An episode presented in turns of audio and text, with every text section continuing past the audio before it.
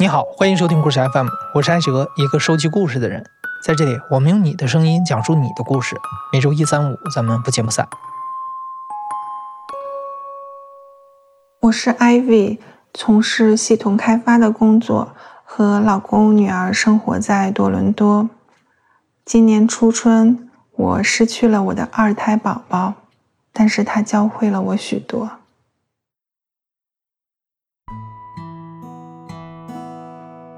在故事 FM 过去的节目当中，我们讲过很多困局的故事，有婚姻的困局、生育的困局，甚至是人性的困局。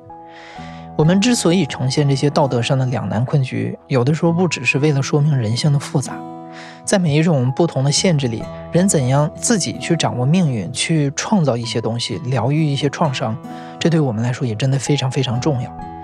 今天艾薇要讲的就是这样一个故事，它是一个关于告别的故事。同时，它也是困局中的一个答案，一个像芝麻一样渺小的生命交给我们的答案。去年呢，是我来加拿大的第四年，我们很顺利的拿到了加拿大永住的资格，就是这边说的枫叶卡，我就觉得很开心，好像完成了人生另一个阶段的任务一样。我们就开始考虑下一个任务，那就是生一个二胎宝宝。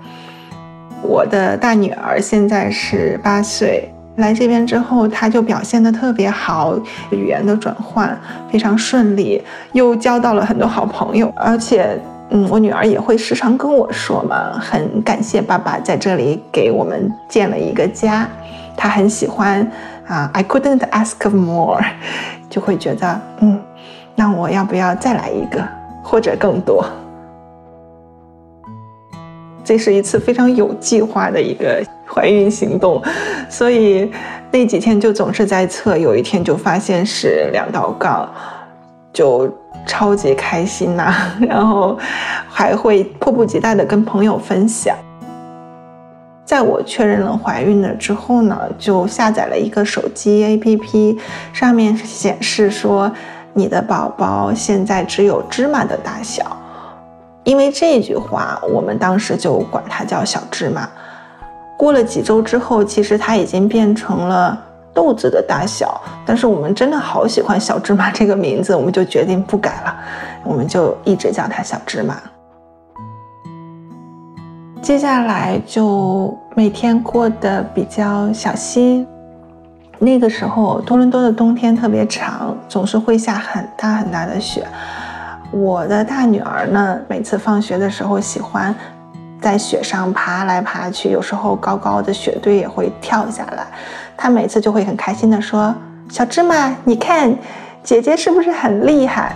然后我就会说：“你不要给她看这么危险的动作，她会学你的。”然后她就非常的喜欢去对着干这件事情，就会说：“快看，姐姐又跳了一次。”那个时候就有一种。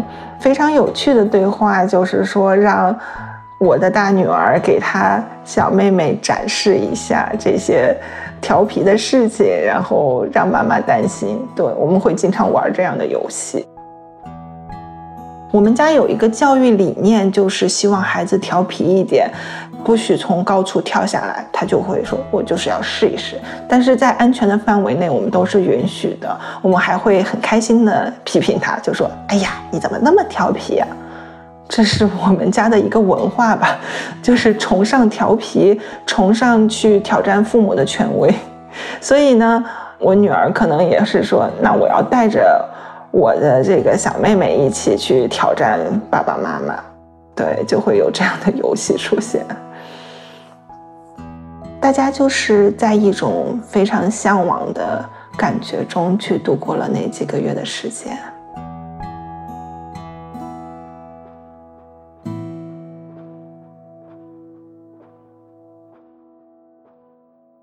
我有听说三个月内不要分享这样的比较传统的说法，前三个月如果说了之后，好像你就不容易保住这个孩子。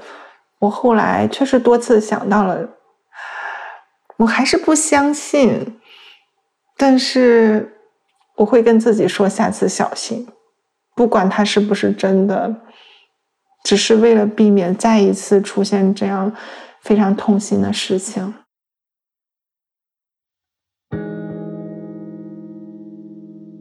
在怀孕的时候，十八周左右有一个叫做大排畸的检测，在那一次检测中发现宝宝的心脏和大脑的有一部分看不清楚。当时医生就说：“那我们就再做精密的检测，不要担心，可能是机器的问题。”那是二零二一年二月份的一个星期三，当时我们去了。多伦多病童医院，一个在世界上都很著名的儿童医院，给胎儿的心脏专门做了 B 超。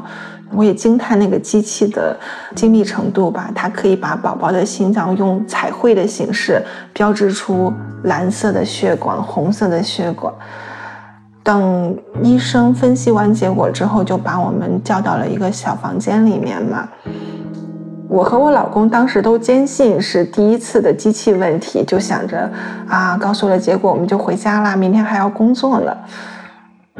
但是就是在那个房间里，就是在那个时刻，医生拿了两张图给我们看，一个是健康的心脏，一个是缺损的心脏。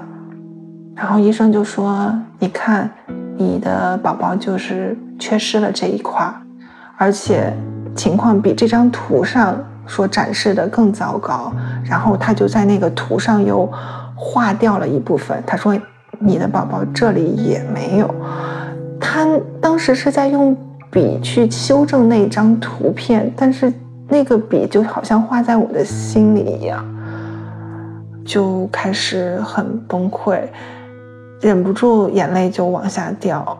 然后就不停的在那里一边擦一边听，我不得不说这里的医生他给了我很多的安慰吧。他说，嗯，如果你需要的话，我们随时可以暂停，等到你准备好了，我们再继续开始。我就会问说，我的宝宝才十八周，他有没有可能后来长出来？我们过一段时间再来检查。那医生就非常确定的跟我说，不会的。据我们的经验是不会再长出来的。他也会讲到，停止妊娠是你的一个选择，就是他们会说，我理解你做出的任何选择，包括最后结束的时候也不断的问我说，嗯，你还有什么问题？任何问题我们都可以给你继续的解释，而且这有更多的链接，如果你想了解这样的宝宝。心脏它原本的样子，它的工作机能都有更多的知识给你去调查。我会觉得这些帮助我更加理性的去理解现在发生的事情，就没有太多的胡思乱想。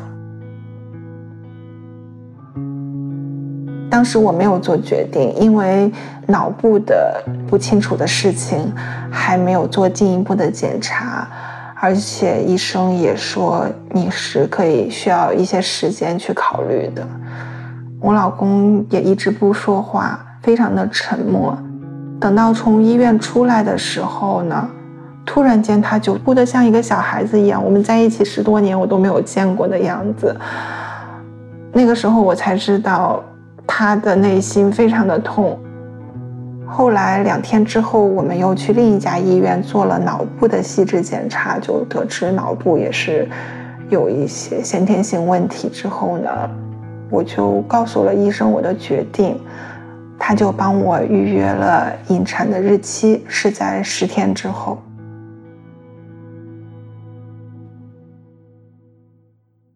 那个决定很难说是哪一个时刻，可能。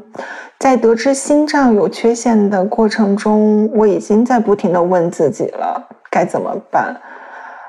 这一点，其实啊，这样作为一个妈妈说，真的啊，我说不出口。我感谢我的小芝麻，它有两个缺陷，我会觉得，哎呀，会罪恶感少一点。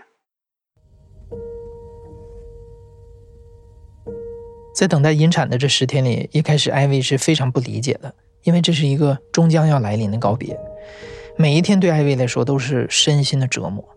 但慢慢的，艾薇明白了为什么会是十天，原因是相同的，因为这是一个终将来临的告别。艾薇还有很多话想对小芝麻说，还有很多事儿想和小芝麻做。他开始格外珍惜这段时光。他帮我预约的是十天之后，我非常的不理解，我觉得为什么不是明天，不是下周一，为什么要让我等这么久？那个过程对我特别的痛苦。我记得那个时候，我不希望在我大女儿面前哭太多，因为他已经开始为我担心了，他开始出现了欲言又止的那种情况。于是呢，我就在他没有睡觉之前，我们在一起的时候，我就尽量保持冷静。一旦他入睡了，我就可以释放我的情绪。当然，那个时候也是胎动比较厉害，容易触发我情绪的时候。但是因为我哭的声音动静特别大，就吵醒了大女儿好几次。有一天，她就抱着我说：“妈妈，你是不是每天晚上都这样在哭？”其实是的，每天晚上觉得自己特别的无力，也会觉得自己很残忍。虽然说大脑和心脏的缺陷好像是一个充分的理由，但是做出决定的仍然是我。不管是医生、家人，他们多么的去说服我说这是没有办法的事情，但是我不同意的话，谁都不可以做这个引产手术，它是需要我去签字，需要我走进医院的，对吧？所以我会觉得是妈妈决定了这件事情。我当时就会总是有妈妈要杀死你了这样一个非常极端的自责的想法。那段时间我有点担心自己会崩溃，然后我预约了心理咨询，呃，咨询师呢，他告诉了我去做一件事情，叫向宝宝道歉、道谢、道爱，最后道别。可以是写信的形式，可以是和他对话，就是把自己心中对他的歉意说出来。说妈妈对不起你，是妈妈不得不做出这样的选择，也对他表示感谢，因为他的到来确实给我们带来了很多的变化，有对未来的憧憬，还有让我更加规律的、健康的去生活，来呵护这个小生命。然后要到爱，去说这身边的这么多人都那么的爱你，想要把这些爱。一一的说给小宝宝听，最后呢，就是要向他道别，去认识到我们见面的那一天，也就是要分开了，要说再见了。不管怎么说，我现在回想起来，我是感恩那十天的时间。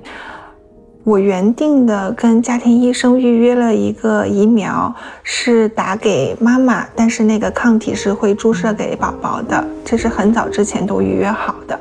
当天我还是去了医院，但是我第一句话就说：“你也知道发生了这么多事情，咱们这个疫苗还打不打呀？”他当时就特别的坚定，他说：“打，我们能做的都为他做，就是，嗯。”然后我还问，那孕期的维生素还吃吗？他也很坚定的说吃，该做的都做。这个也鼓励了我说，虽然这特别的十天我们已经知道了结果，但是我还是要像以前一样，好好吃饭，让他在这十天之内健康的、快乐的在我的肚子里面成长。而且我们家最后也解除了不许谈论小芝麻的这个呃莫名其妙的命令，就是跟我女儿说，你就想跟妈妈说话，想跟小芝麻说话，就自然的说，她还在，她听得见。我们就是在后面的几天时间内正常的生活吧，就像什么事情都没有发生一样的去生活。我想到一个故事，就是买土豆的时候，有一个土豆的形状很特别，它是像一个爱心一样。我就把我大女儿叫过来说：“哎，你看，你看，这是一个爱心的土豆哎。”她就很自然的把它推回给我，推到我肚子的方向，说：“小芝麻，给你，给你，你需要一颗健康的心。”她想用她的办法帮小芝麻找到一颗心。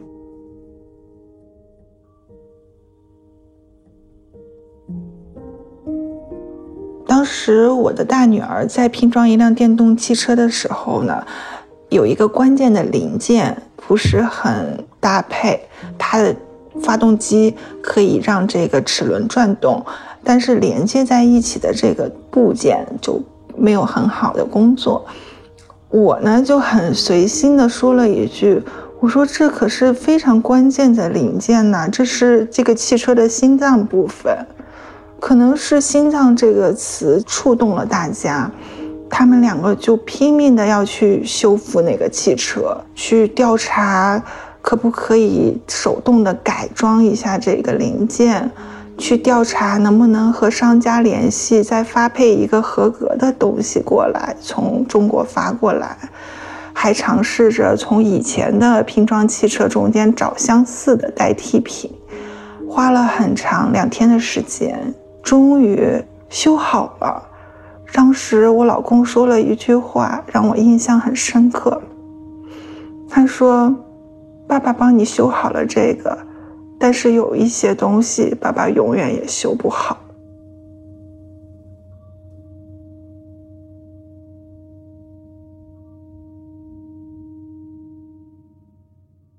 因为能和家人坦诚的分享、分担彼此的情绪，艾薇的状态变好了很多。这也让艾薇终于有了足够的勇气去做一个属于她自己的重要决定。在最后几天的时候呢，我老公就还是继续的每天给我买各种水果来吃。当时我就看到了好久没有吃到的火龙果，我就去切了一个，就告诉小芝麻：“真好，你多待了十天，你尝一尝，这是火龙果的味道。”我们还安排了两次泡泡浴。就是姐姐特别喜欢泡泡浴，我就买回来了泡泡浴专用的洗剂，然后就放在浴缸里面，然后我、我的大女儿还有肚子里的小女儿就一起在里面，会很珍惜那样的时光。还有一个事情也是在这十天发生的，我要做一个非常重大的决定，当宝宝产下来的时候。要不要看一看他？要不要抱一抱他？这个是医生问我的，而且他说你不需要马上回答我，嗯，等到引产的当天告诉我就可以。我最开始是害怕的，尤其是我的妈妈，她是坚决反对，她说话的样子就好像是害怕我被吓到了一样，她就是说不看不看，看那干嘛呀？可是我又会想，那是我的孩子呀。这件事情我也进行了心理咨询，在我问了一圈之后，我发现没有人可以告诉我答案，答案在我的心里。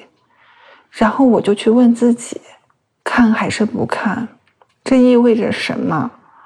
会觉得我可能不敢看的原因，就是说的没有见过一个死去的孩子的这种害怕，而且我。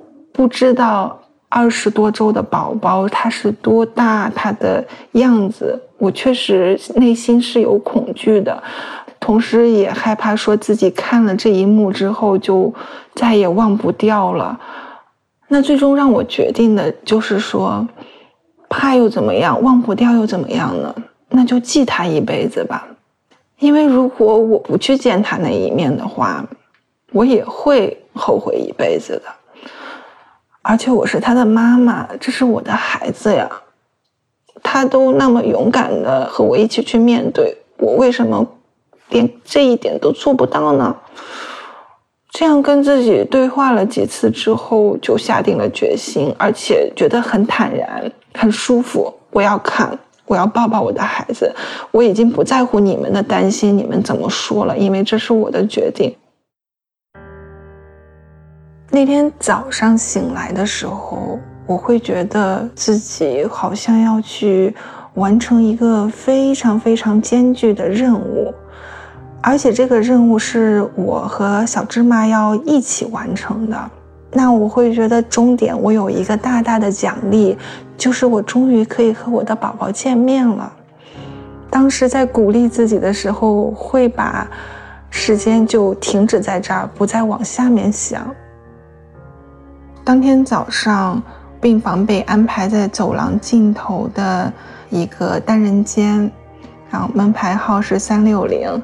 当时王牧师就会说：“这象征着对你三百六十度的呵护。”我会觉得这句话说的真对啊，因为在接下来的二十多个小时里面，是一个非常温暖的过程。首先，护士会不时的嘘寒问暖。会有不同科室的医生过来，妇产科的医生就不用说了，还有一个是遗传医学的医生，他们负责做基因检测，然后也会问我有没有什么样的问题，就随时帮你解答。除了医生之外呢，还有比较有人文关怀的社工，给你讲。如何去和大女儿沟通死亡这件事情？他说：“你要把这件事情说的简单，但是很真实，不要试图去瞒他。而且呢，说一次就可以了，也不用不断的去重复。同时也要理解小孩子在遇见死亡这件事情上，他会伤心，但是呢，他也很快跳出来，这都是自然的。”不是说他就没有情感，或者是忘记了悲痛，这是小孩子的一个正常反应。另外，这位社工他还提供了一些社交网络方面的资源，因为我们也不是唯一的家庭遇见这样的情况，就是可以和其他的爸爸妈妈交流。还有一个工作人员过来，他们是做人文关怀。文化关怀的，就是他会在乎说你是中国人，然后还会问你信仰什么宗教，你们对于人的去世有没有什么特别的习俗？在医院这样有限的条件下，他们都会尽量的去满足。这个真的是让我感觉非常的温暖，我会觉得他们在帮助我悲伤，并且分享这份情绪。这就让我想到和我家庭，比如说父母处理悲伤的方式很不一样。以前，包括这一次也是吧，视频通话中他们就会说：“啊，不要哭了，不要哭了，不要难过，不要难过。”这种方式。但是在那一天，我就是尽情的难过，我是被允许的，我是可以流泪的。但是我们要用合适的方式去走过这个过程。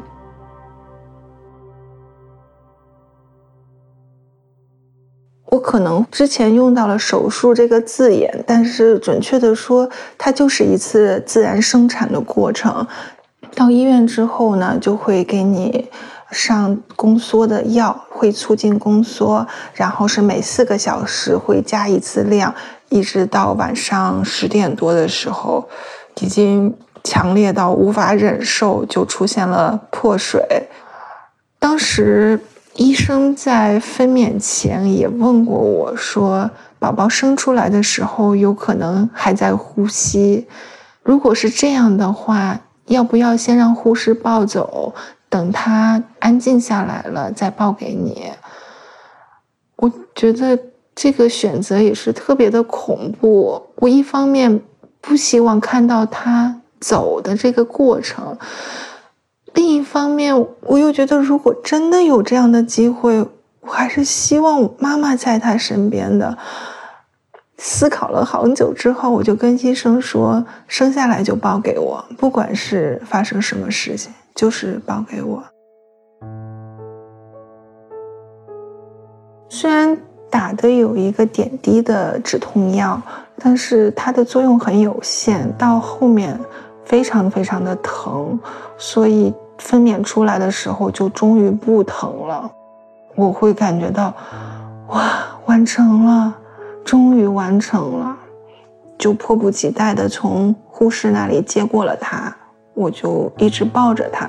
这个时候，医生还在引导着我去生胎盘，我就会上半身不敢用力，因为我想要轻轻地抱着他，然后下半身又要特别的用力去配合医生的指导，难度挺大的。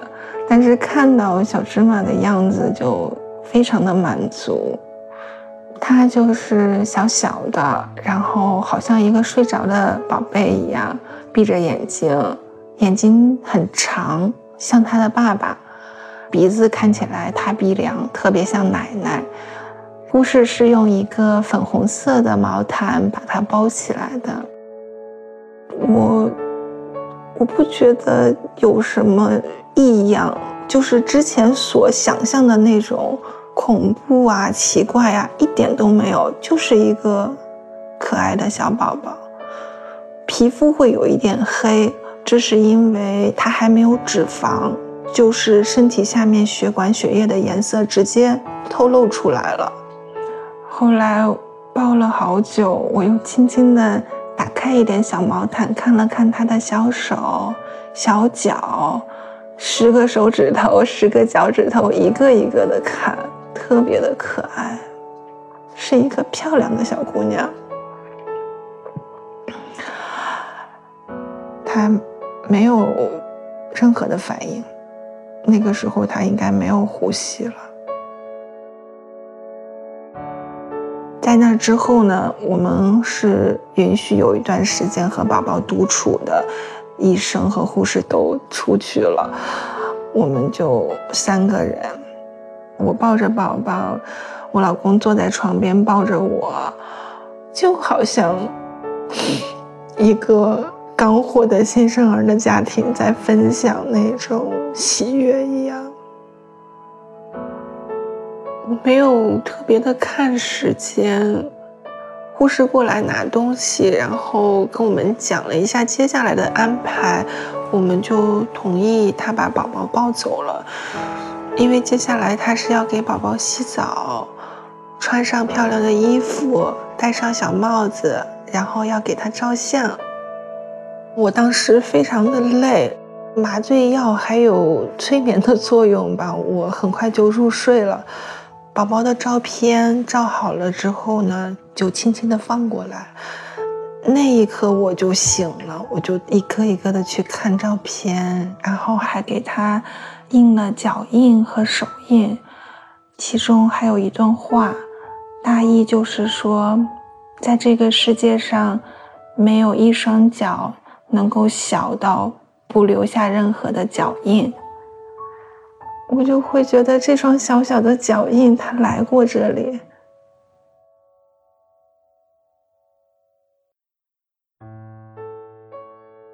第二天，医生会过来检查一下出血量，嗯，非常的顺利，也就达到了出院的标准。我们之前一天，因为有一个部门的工作人员，他是专门做文化和信仰的关怀，当时这位工作人员就把宝宝从护士那里接了过来，宝宝在一个竹篮里面，就好像睡着了一样。非常的安静，我们就把宝宝放在病床的中间，一起祷告。我选择了不抱他，我把手轻轻的放在他的身体上，去感受这种连接。但是我不想，我不想吵醒他。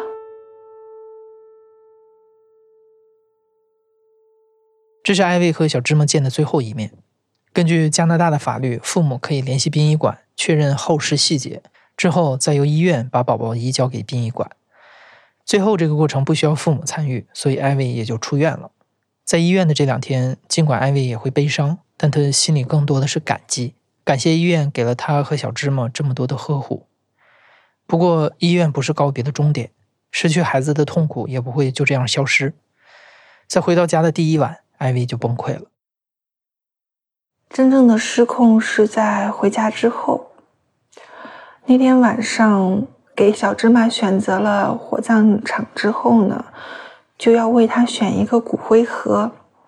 当时那家火葬场的骨灰盒选择非常有限，而且主要是面向大人的。于是工作人员就发给我一个特别的链接，是专门为我这种特别情况，特别是小孩子准备的。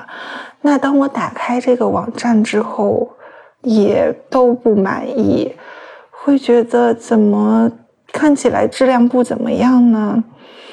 后来选着选着就崩溃了。然后就在家里面大哭，就说我选不好，我选不好。我会觉得我已经选择了见面小芝麻，我选择了检查他的心脏和大脑，我当然选择了引产，选择了这个那个，为什么我还在选？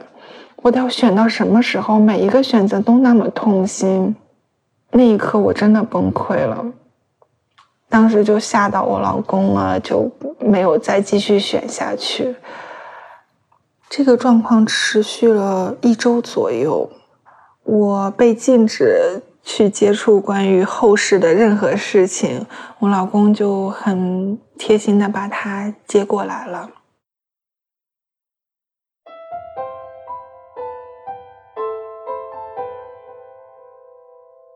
我们希望把它葬在一个墓地的花坛里。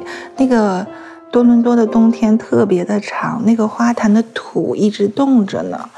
呃，现在天气都已经暖和了。那当我听我老公在打电话的时候，决定了安葬的日子时，我突然心里面就有一个非常坚定的想法，是我一定要去。我跟我老公也讨论过，说，哎，那你会不会又情绪崩溃了？我说可能会啊，就让它发生吧。而且这段时间我也改变了很多，我觉得我更坚强了，更能够面对这件事情了。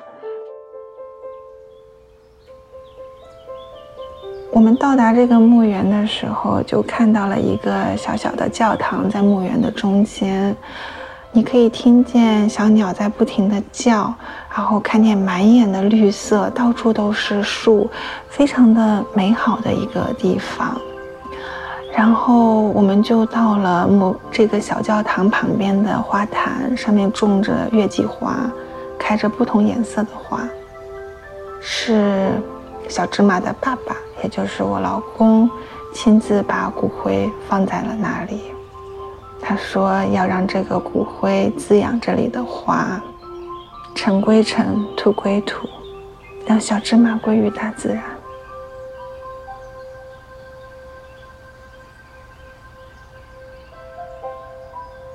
因为我告诉我的大女儿小芝麻是在天堂，有一天我们也会去天堂，我们会相见。然后呢，我们有一天散步的时候，他就仰望天空，说：“小芝麻，你现在在干什么呢？”因为他知道已经不在妈妈肚子里，他就找到另一种方式和妹妹说话。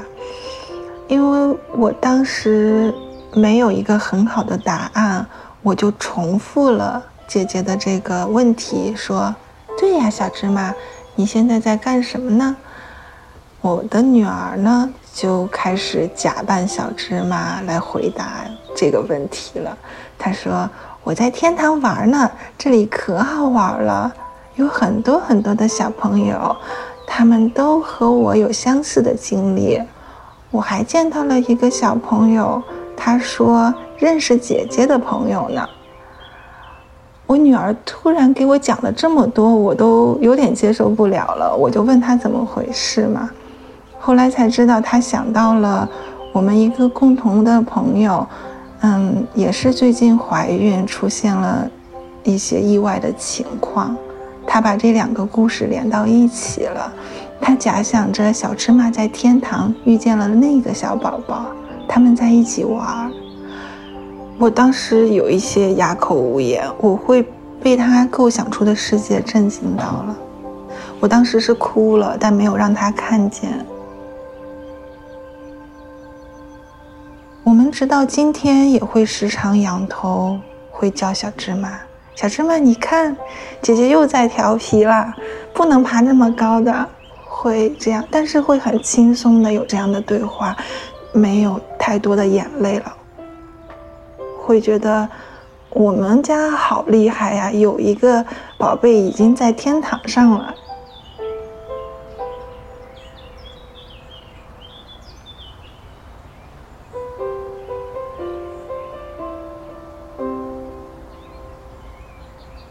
你现在正在收听的是《亲历者自述》的声音节目故事 FM，我是主播艾哲。本期节目由林峰制作，声音设计孙泽宇，实习生张庆萌。感谢你的收听，咱们下期再见。